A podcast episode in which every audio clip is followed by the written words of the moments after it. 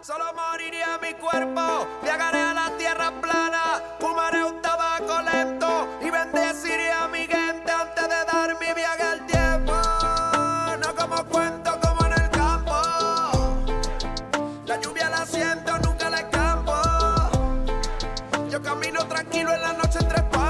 Bienvenidos amigas y amigos a La Voz del Migrante, una voz sin frontera. Gracias a todas aquellas personas que se comunican con nosotros a través de las redes sociales, La Voz del Migrante Piso Bajo en Facebook y también en Instagram. Low Frequency está allí en el Master Control. Yo soy Marcos Montenegro y estamos aquí para llevar esta edición, una edición que yo creo que es sumamente súper especial de la voz del migrante. También muchas gracias a todas aquellas personas que interactúan con nosotros a través de las redes sociales, eh, Facebook y también aquellos que se dirigen a través del contacto telefónico el 317-840-4598. Hoy estamos en un tema.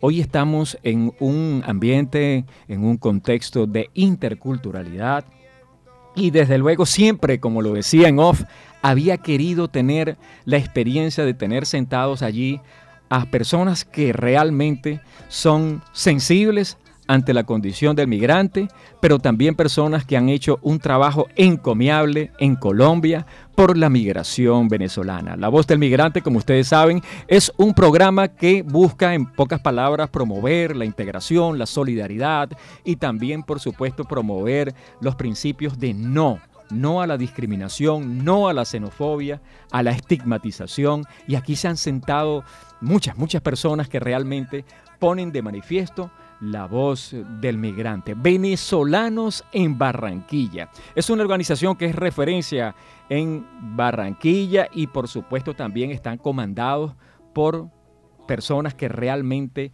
ponen todo el alma, todo el espíritu en cada una de las actividades. Por eso es de mucho beneplácito recibir a nuestra reina, porque realmente es nuestra reina, Pilín León, Miss World 1981. ¿Cómo estás, Pilín? Ay, Marcos, muchísimas gracias, muchísimas gracias por esa introducción. Muy bien, muy contenta de verdad, este, acompañándote y acompañándonos en esta experiencia que es trabajar por, por la migración venezolana. Somos muchos los que vinimos hasta Colombia, somos muchos los que llegamos a Barranquilla buscando nuevos horizontes, buscando eh, tranquilidad, seguridad para nuestras familias. Eh, algunos hemos podido echar para adelante, pero no todos hemos podido hacerlo. Y es por eso que Venezolanos en Barranquilla existe para ayudar a toda esa cantidad de personas que siguen buscando esa estabilidad y que y seguimos luchando por, por esa igualdad y por esa condición reconocida de migrante y de refugiado en todos los países del continente y en todos los países del mundo, porque ya estamos en casi todos los países del mundo presentes esta migración venezolana. Así es, y fíjate que venezolanos en Barranquilla eh, se hace acompañar eh, por un equipo que tiene como una misma filosofía filantrópica, ¿no? Valga la redundancia. Es decir, hay unos principios y valores que se practican a diario y que por supuesto también se llevan a cabo y han sido concebidos ciertamente por personas que hacen parte de venezolanos en Barranquilla. Bueno, él es Juan Carlos Viloria. Juan Carlos Viloria sencillamente es la persona que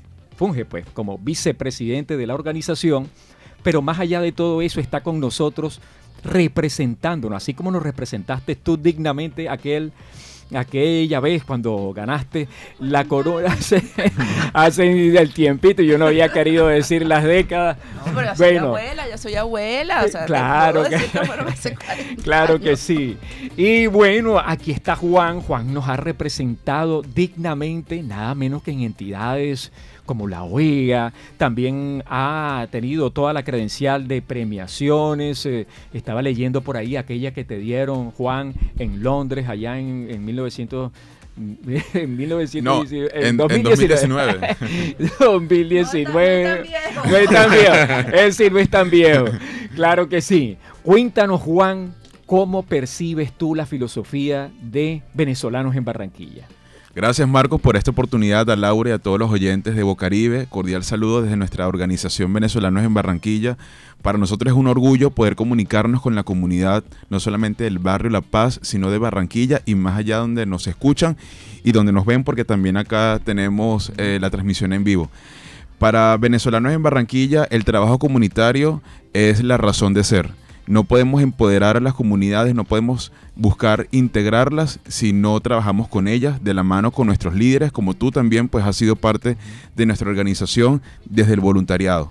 La solidaridad nos une, la solidaridad nos moviliza y ante esta gran situación que hoy vivimos, que nos ha traído, digamos, a este lado de la frontera en las últimas dos décadas, no podemos hacer más que ayudar al otro en base a la experiencia que ya hemos vivido como venezolanos, como colombianos que hemos retornado y que hemos logrado establecernos, lo mejor que podemos hacer es apoyar al otro en que haga las cosas con pie derecho. Y es por eso que Venezolanos en Barranquilla hoy está trabajando para que hoy nuestros hermanos se regularicen, para que nuestros hermanos puedan afiliarse al sistema de la salud, para que puedan matricular a sus hijos o ellos continuar con sus planes de estudio y para que puedan aplicar también a las bolsas de empleo, oportunidades laborales, para que puedan hacer crecer sus emprendimientos y eso y más es Venezolanos en Barranquilla hoy en día. Bueno, y, y, nos tocaste el punto más álgido que tienen todos los migrantes venezolanos y es el acceso a los derechos más fundamentales como salud, educación, el tema del emprendimiento y por supuesto también revestido de un aspecto que es la, la integración, ese aspecto recíproco de adaptarnos a un proceso. Pilín, una pregunta prácticamente obligada. El Darién nos ha marcado a todos los migrantes venezolanos. Se habla de 205 mil que han entrado, migrantes venezolanos que han entrado a través de esta selva eh, difícil, eh, frondosa, en fin, hasta peligrosa. Y yo te pregunto, ¿cómo percibe Pilín León esa drástica realidad? ¿Cómo la ve desde el punto de vista de venezolanos en Barranquilla? En pocas palabras, ¿qué dice tu corazón cuando ves toda esa realidad tan catastrófica? Yo, yo te voy a hacer un preámbulo aquí y, es eh, lo que muchas veces me preguntan, no solamente en Colombia, sino en otros sitios donde hemos tenido la posibilidad de acceder a otros países. Y es ¿por qué? La realidad en Venezuela es una realidad tan cruda, tan peligrosa, de tanta escasez, que el venezolano se ve obligado a enfrentar unas condiciones peligrosísima para buscar mejoras para la familia.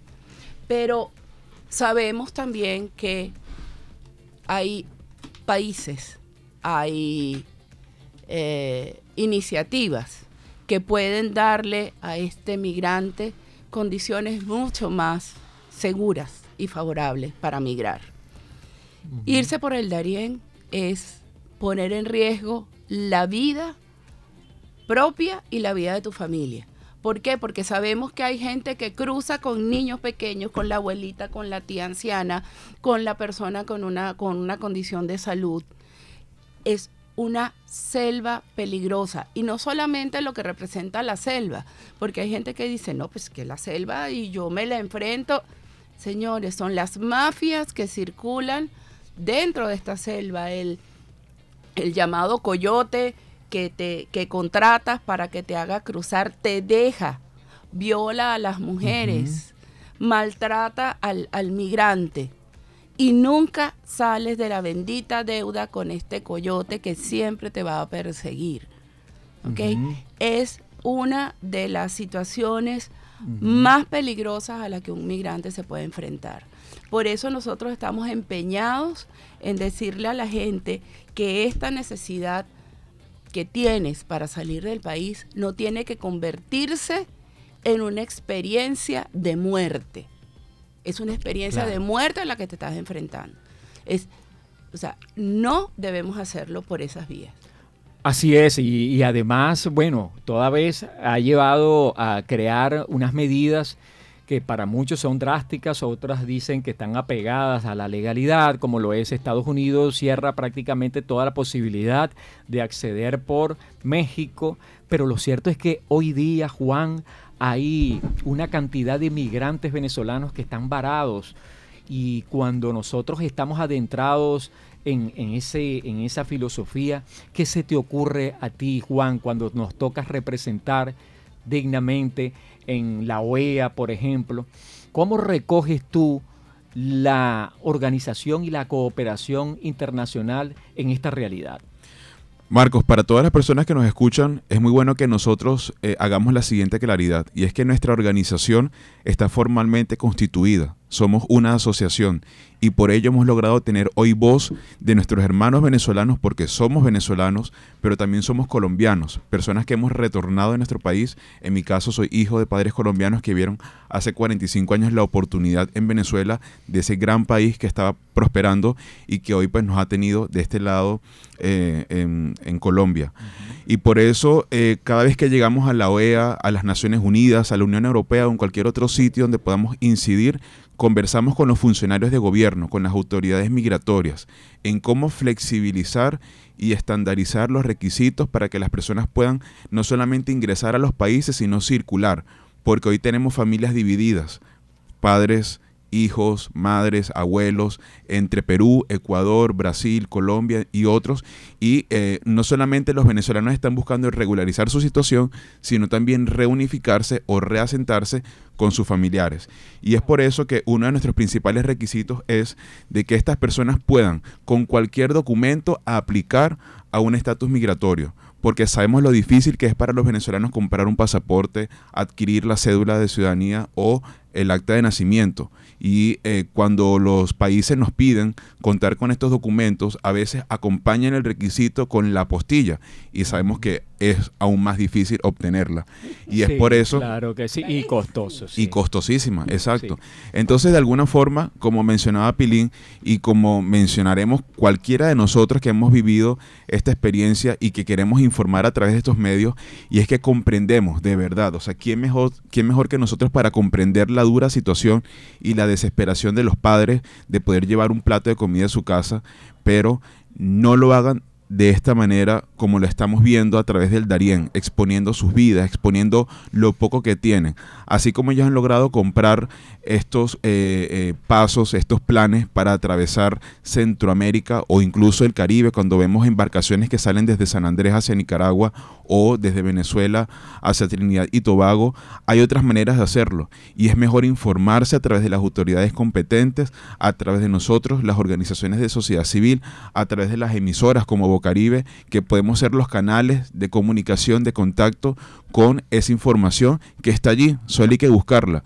¿Cuáles son los pasos para poder aplicar a los mecanismos de regularización y cuáles son los siguientes pasos para poder acceder a la salud, a la educación, al empleo? Sabemos que em, Estados Unidos, a partir del 12 de octubre, acaba de emitir la, la medida que cierra sus fronteras para que los venezolanos hoy puedan ingresar, solicitar el asilo y quedarse allí mientras resuelve su situación. Es por eso que hay que aclarar muy bien que las personas pueden seguir solicitando el asilo a Estados Unidos porque es un derecho de cualquier persona, pero deben esperar la respuesta del lado mexicano. Ya no van a poder ingresar como lo venían haciendo eh, anteriormente. Y por otro lado, pues la medida también comprende que para ingresar a Estados Unidos hay 24 mil cupos para aquellas personas que puedan tener un patrocinador fiscal, que puedan tener su esquema de vacunación eh, completo y que hayan eh, pasado los rigurosos eh, procedimientos de biometría y de registro de certificación de su identidad ante las autoridades migratorias. ¿Por qué? Porque estamos viendo cómo pues, la migración irregular ha ido colmando los diferentes espacios que ellos tienen para recibir a las personas que solicitan el asilo y que también pues, están muriendo muchas personas en el intento. Vemos cada vez más noticias de embarcaciones que naufragan, de personas que se pierden en el desierto de Texas y pues ni hablar del Darién como hemos visto eh, el paso eh, y, también el, el, colapso en la zona fronteriza entre Colombia y Panamá. Exactamente, estás escuchando la voz del migrante, una voz sin frontera, low frequency, está allí en el Master Control, yo soy Marcos Montenegro y aquí estamos de lujo hablando con las personas que realmente llevan en carne propia la migración y también por supuesto ese principio que es la integración. Y la gente a veces se pregunta, hemos recogido mucho en las redes sociales en la voz del migrante, algunos dicen que Venezuela se está arreglando. otros eh, agarran y dicen que Venezuela no se está arreglando como, como se puede arreglar algún electrodoméstico. Y por eso tenemos la, el contacto, el contacto con el analista político en Venezuela, Juan Carlos Dávila, también se llama Juan Carlos, Juan Carlos Dávila, para hacer una pregunta sencilla. ¿Venezuela se está arreglando? Saludos a todos y gracias por la oportunidad. Tu pregunta es interesante porque los que dicen que sí hay un crecimiento en Venezuela y los que dicen que no, pueden tener razón. Todos los datos y estudios dicen que Venezuela creció casi un 6% en el 2021 y se estima que para el año 2022 ese crecimiento sea superior al 12%, que es lo que se ha medido actualmente pero este crecimiento se puede decir que es completamente desigual. Está muy sectorizado, muy diferente según sectores económicos y sociales e inclusive en regiones. Por lo cual hay sectores y personas que han logrado sentir y tener beneficio de ese crecimiento, pero una gran parte no lo ha sentido ni lo tiene así. Por lo cual, que unos digan que Venezuela no está creciendo, que todo sigue igual, pues esa es una realidad de ese sector, como para los que dicen que sí. Tenemos, tenemos una situación compleja, seguimos dependiendo, la economía venezolana sigue dependiendo del sector petrolero, del sector del Estado. Las medidas del Estado ciertamente se han enfocado en reducir la inflación, pero también han generado una, una recesión que se está sintiendo eh, por la falta de inversiones, por el dirigir los dólares que entran, que son reducidos porque sabemos que por las sanciones hay que vender con descuentos y una serie de cosas que hacen que no se reciba eh, lo que se debería recibir por conceptos de venta de petróleo.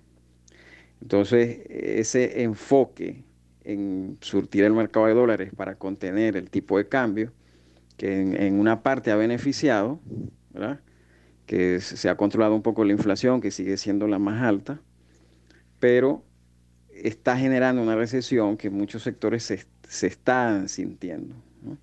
Y bueno, el temor es que ahora a fin de año, cuando llegue la época de gasto, de pago, pues no se pueda cumplir con esa meta y, y se eleve el tipo de cambio y la inflación suba mucho más. Se estima que para este año la inflación en Venezuela cierre en un 150%, pero lo que más impacta y más asombra, asombra y a la vez no, es que ya en Venezuela desde hace mucho tiempo la unidad de cuenta es el dólar. Todo se estima en dólares, todos los precios son en dólares y todo se calcula a base de dólares. Y los últimos resultados económicos revelan que en el 2022 hemos tenido una inflación en dólares en 44%. Para ser una inflación basada en dólares es demasiado alta. Y se estima que para cierre de año pues, pueda estar rozando el 50%.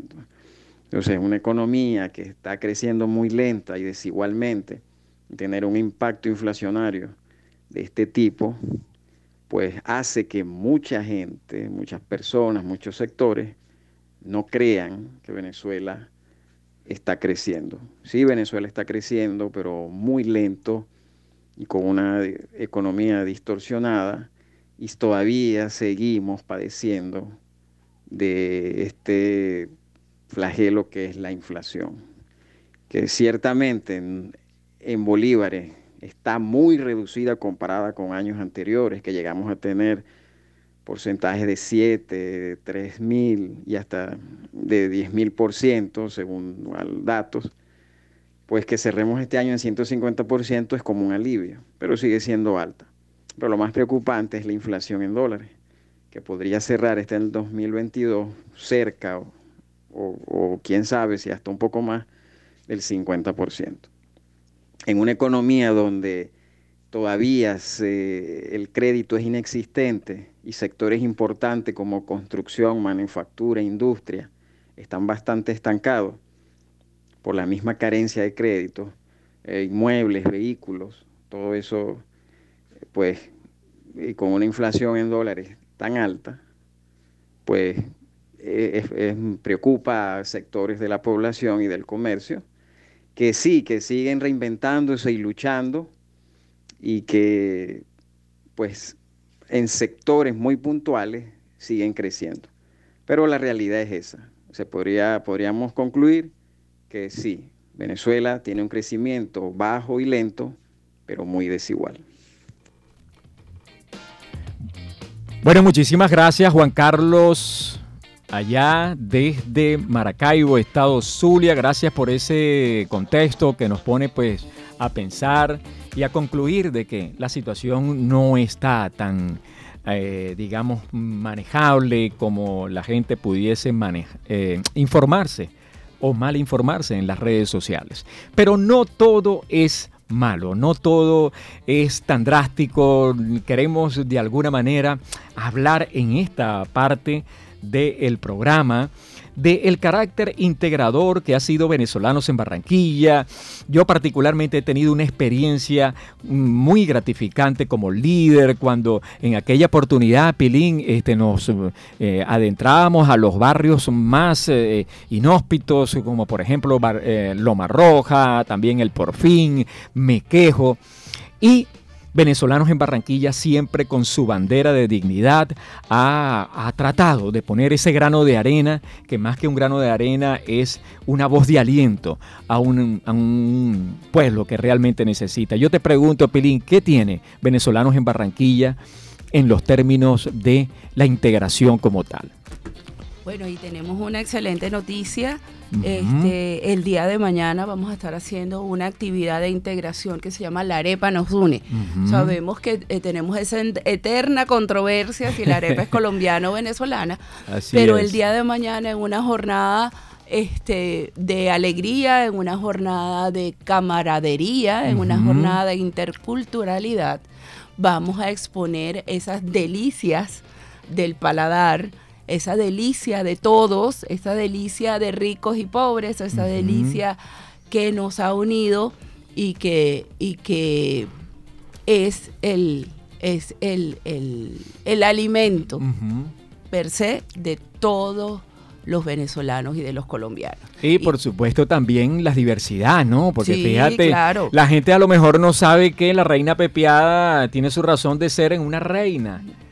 Susana Dujín, allá por allá, esa es más viejita que nosotros, sí, de 1955, imagínate tú. Sí, la, bella Susana este, inspiró la creación de la arepa por lo criollísima que era, ¿no? Lo criollísima que era. Ella un día a una, a una arepa con pollo le quiso poner aguacate y el, y el, y el vendedor de la arepa la bautizó o le dio un cariñito y la bautizó con, como la reina pepiada. Bueno, y por supuesto aquí tenemos a nuestra comunicadora. Ella es nada más y nada menos que la persona que está detrás de cada actividad es decir, haciendo las articulaciones y yo diría que haciendo las estrategias, las estrategias para articularnos y que todo salga excelente. Yo me estoy refiriendo nada menos que a mi gran amiga Sonia María, Sonia María Pérez, aquí la tenemos también con nosotros. ¿Cómo estás, Sonia? Hola, Marcos, ¿qué tal? Bueno, muy contenta de venir a tu emisora, a la emisora de Bocaribe, de Bocaribe. Sí. Eh, sí, estoy en eso. Me gusta la parte de la planificación de las actividades que verdaderamente reflejan la integración del venezolano con Colombia. Y, eso me satisface mucho. ¿Qué tenemos para el día de mañana, Sonia? mañana Dime más o menos que la gente quiere saber. Mañana especialmente es un evento muy lindo, muy íntimo, porque lo estamos haciendo aquí en La Paz, en los espacios abiertos de Biblopaz, un sitio que me encantó cuando lo vi porque no lo conocía y me parece que reúne todas las condiciones para concentrar a dos emprendedoras hacedoras de arepas que, contactamos por las, en las distintas comunidades de Barranquilla y van a preparar su versión de la arepa. Colombianas y venezolanas. Se están disputando quién va a ser la mejor arepa eh, de huevo, quién va a ser la mejor reina pepiada, quién va a ser la mejor dominó, la trifásica, la pelúa, la cifrina. Creo que mañana vamos a divertirnos mucho eh, eh, con estos nombres que van a circular todo el día. Y durante el evento habrá presentaciones culturales. Tendremos un DJ establecido para que nos deleite con nuestra música venezolana y colombiana, aquella que nos haga llegar hasta las lágrimas de la emoción, que nos haga bailar mientras nos comemos la arepa. Y queremos que va a venir una papayera, que me parecen fabulosas aquí en las calles de las urbanizaciones. Y también vamos a tener unas actividades, la Corporación 780 para los niños, y esperamos a nuestro gran artista Jorman, que se presenta siempre en los eventos de los venezolanos.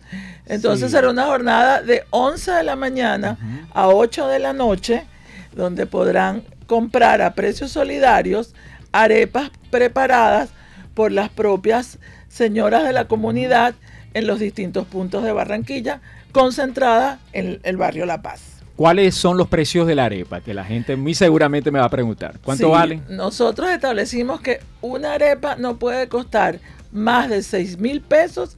Aquí en la arepa nos une. este, Competirán entre ellas eh, con los precios, pero están entre 3 mil y 6 mil pesos las arepas. Bueno, excelente, excelente.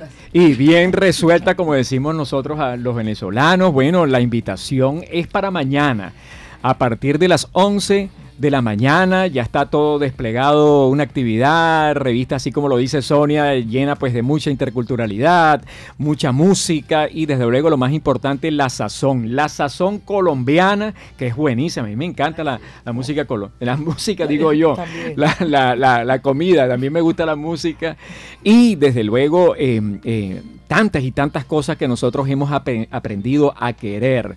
Pero Juan Carlos, Juan Carlos también no tiene una noticia súper especial, que nadie la puede decir mejor que él. Juan Carlos, siempre vuelvo y repito, y no quiero ser meloso con eso, pero cada vez que habla nos representa de una manera muy digna. Yo quiero, Juan, que tú nos des la buena noticia que acabas de tener a escasos 30 minutos que fue que te percataste de esa información. A ver, cuéntanos. Así es, eh, Marcos. Para todas las personas que nos escuchan, eh, la buena noticia de venezolanos en Barranquilla es que tenemos un representante oficial ante las Naciones Unidas, el Comité de Refugiados y Migrantes, que reúne a distintas organizaciones y personas de toda índole, eh, sobre todo de las principales crisis globales de migrantes y refugiados para nosotros como diáspora venezolana es muy importante poder tener un asiento, poder tener una voz y una permanencia regular en este espacio. Y la buena noticia es esa, que hemos logrado tener un asiento a partir del mes de noviembre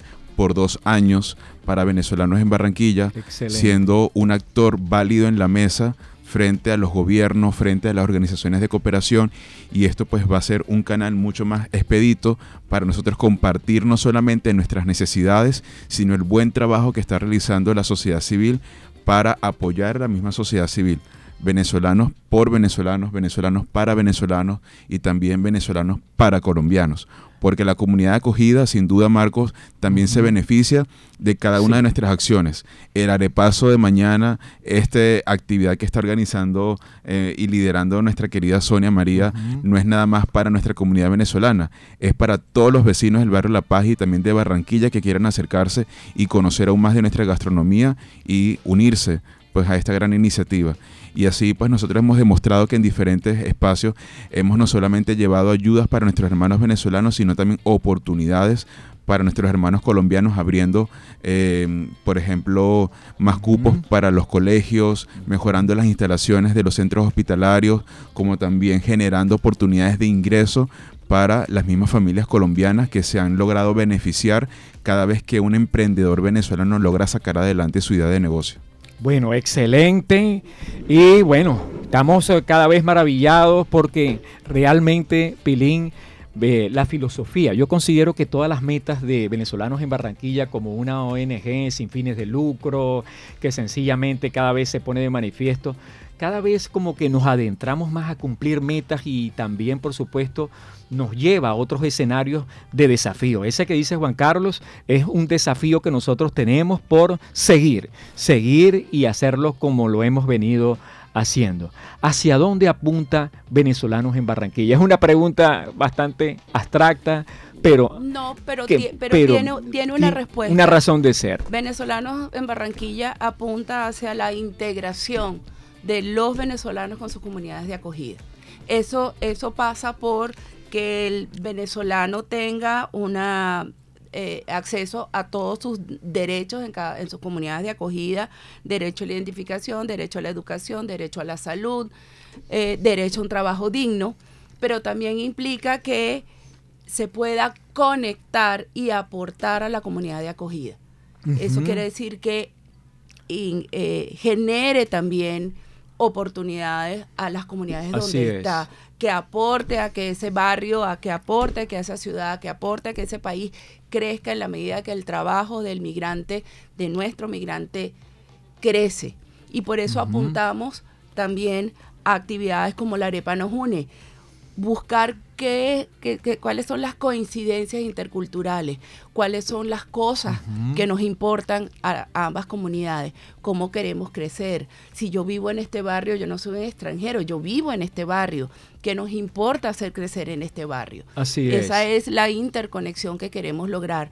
No abandonamos a la comunidad de acogida porque nuestros migrantes en su mayoría vienen con los mismos problemas que tienen sus comunidades. Entonces, ayudando a nuestra comunidad de acogida, ayudando al migrante, hacemos crecer la ciudad, hacemos crecer el barrio, hacemos crecer el país. Excelente. Estás escuchando la voz del migrante, una voz sin frontera. Juan Carlos, te pregunto, en términos de articulación, de aliados, em, ¿cuáles son esos aliados que de alguna manera son cónsonos con venezolanos en Barranquilla?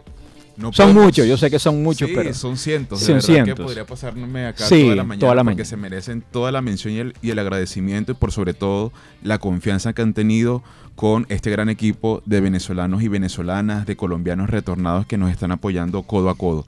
En venezolanos en Barranquilla no podemos hablar de su crecimiento, de su eh, representatividad, sin agradecer eh, al gobierno de los Estados Unidos, quien ha confiado en este, estas iniciativas de la sociedad civil y quien está apoyando en gran medida a que hoy estemos aquí presentes y que podamos hacer actividades como la de mañana, que hace parte de un proyecto que se llama Proyecto Integra, en el que busca la integración de los colombianos y venezolanos en sus comunidades de acogida.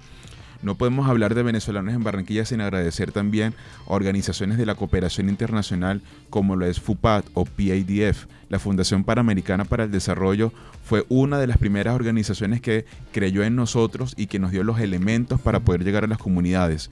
Carpas, sillas, mesas, computadores, con los cuales estuvimos aquí muchas veces en esta gran plaza del barrio de La Paz, aquí en Bibliopaz, trayendo la oferta institucional. Nuestros hermanos venezolanos, como también pasará en otras comunidades, hemos perdido la confianza en las instituciones.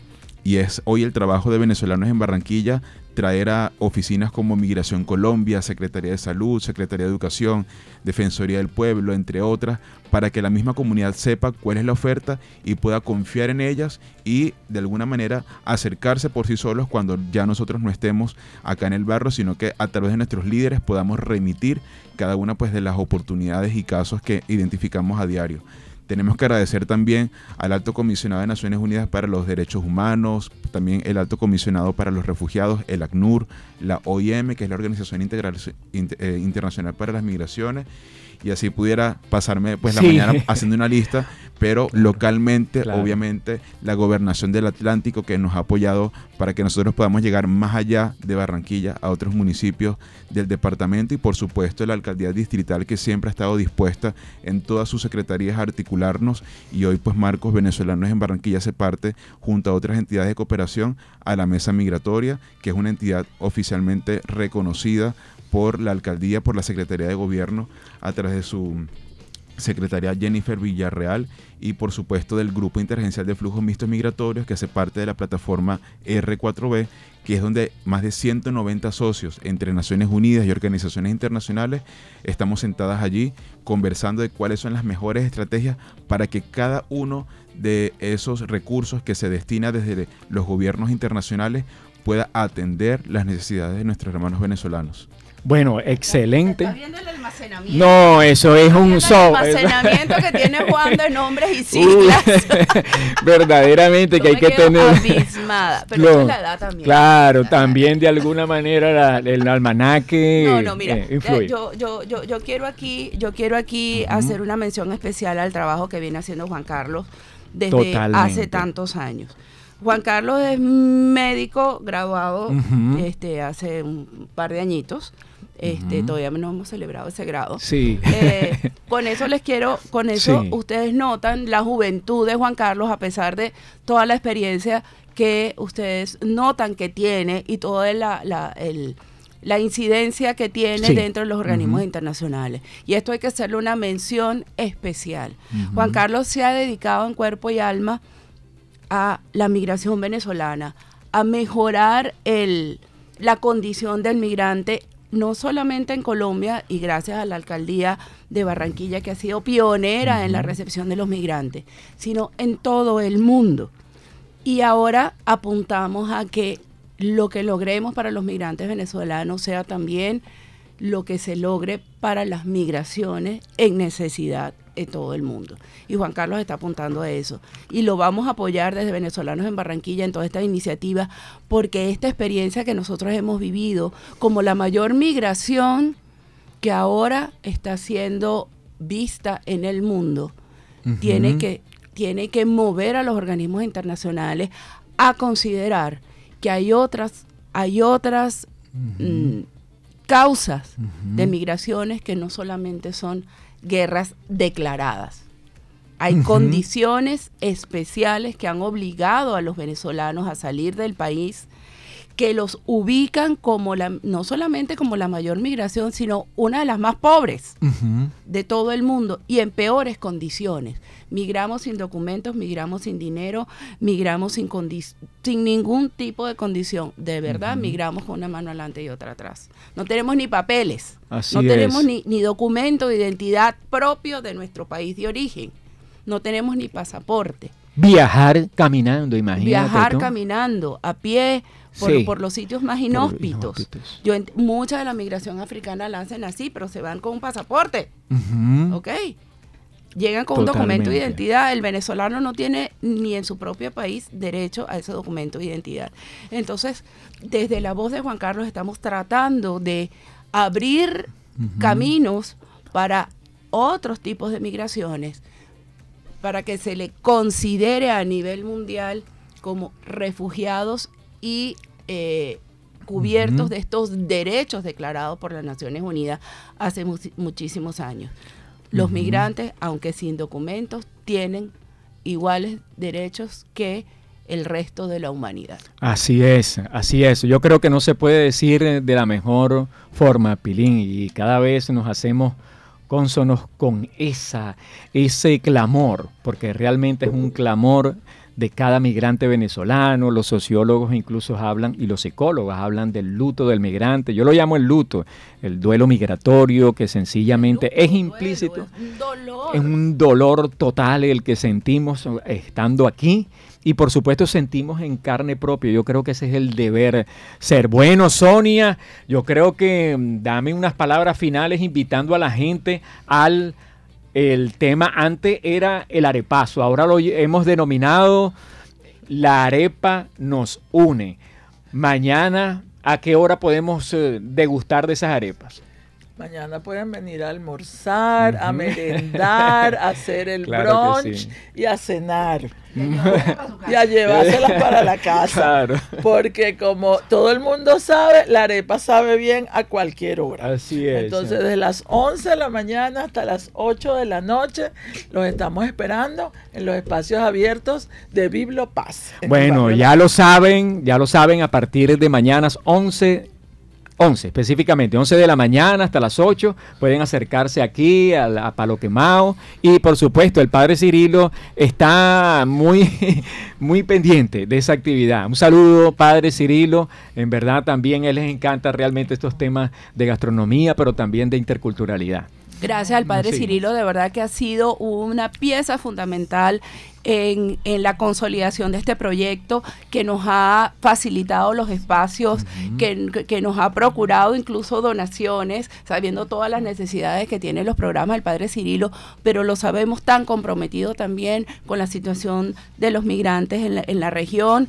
Y también van a tener a Marcos, Marcos Montenegro, aquí su su productor, su locutor, su, su, contacto desde la voz del migrante, aquí liderando todas estas eh, actividades el día de mañana. De verdad, muchísimas gracias Marcos, te has dedicado día, noche entera, has, sido el, que nos ha articulado también con el padre Cirilo todas estas facilidades y yo creo que mañana será un exitazo, sobre todo porque va a haber ese compromiso, ese cariño, ese amor que nos ha unido a colombianos y venezolanos desde que somos indígenas en estos territorios. Así es, bueno, unas palabras finales, Juan, despídete de la gente que es fan de venezolanos en Barranquilla, es fan también de La Voz del Migrante y por supuesto de cara a esa bonita actividad del día de mañana. Bueno, a todos los fans primeramente de Bocaribe, a que no se despeguen de esta gran emisora que trae todos los días buenas noticias, buenos espacios para compartir, a todas las personas que nos ven también a través de las redes de Bocaribe, que estuvieron allí pendientes, pues los esperamos mañana en La Arepa nos une. Vamos a demostrar a todos nuestros hermanos barranquilleros que nos une en esta gran gastronomía que es eh, la arepa venezolana, la arepa colombiana y pues también ofrecerles nuestras redes sociales arroba venezuelaquilla para que nos sigan y puedan también compartir con nosotros todas sus iniciativas, participar de nuestras actividades y por supuesto estamos más que a la orden para que eh, en el momento que ustedes quieran, en cualquier punto de Barranquilla, podamos encontrarnos como hermanos, como lo que hemos sido siempre. Un gran abrazo desde nuestra organización y de nuevo muchas gracias a Laura, a Marcos por tenernos esta mañana y a Bibliopaz por recibirnos en este espacio que estaremos compartiendo en muy pocas horas. Bueno, y a ustedes muchísimas gracias por acompañarnos. Low Frequency estuvo allí en el Master Control. Yo soy Marcos Montenegro. La invitación es para el próximo viernes cuando a partir de las 11 y hasta las 12 estaremos en una nueva edición de La Voz del Migrante, una voz sin frontera. Chao y hasta la próxima.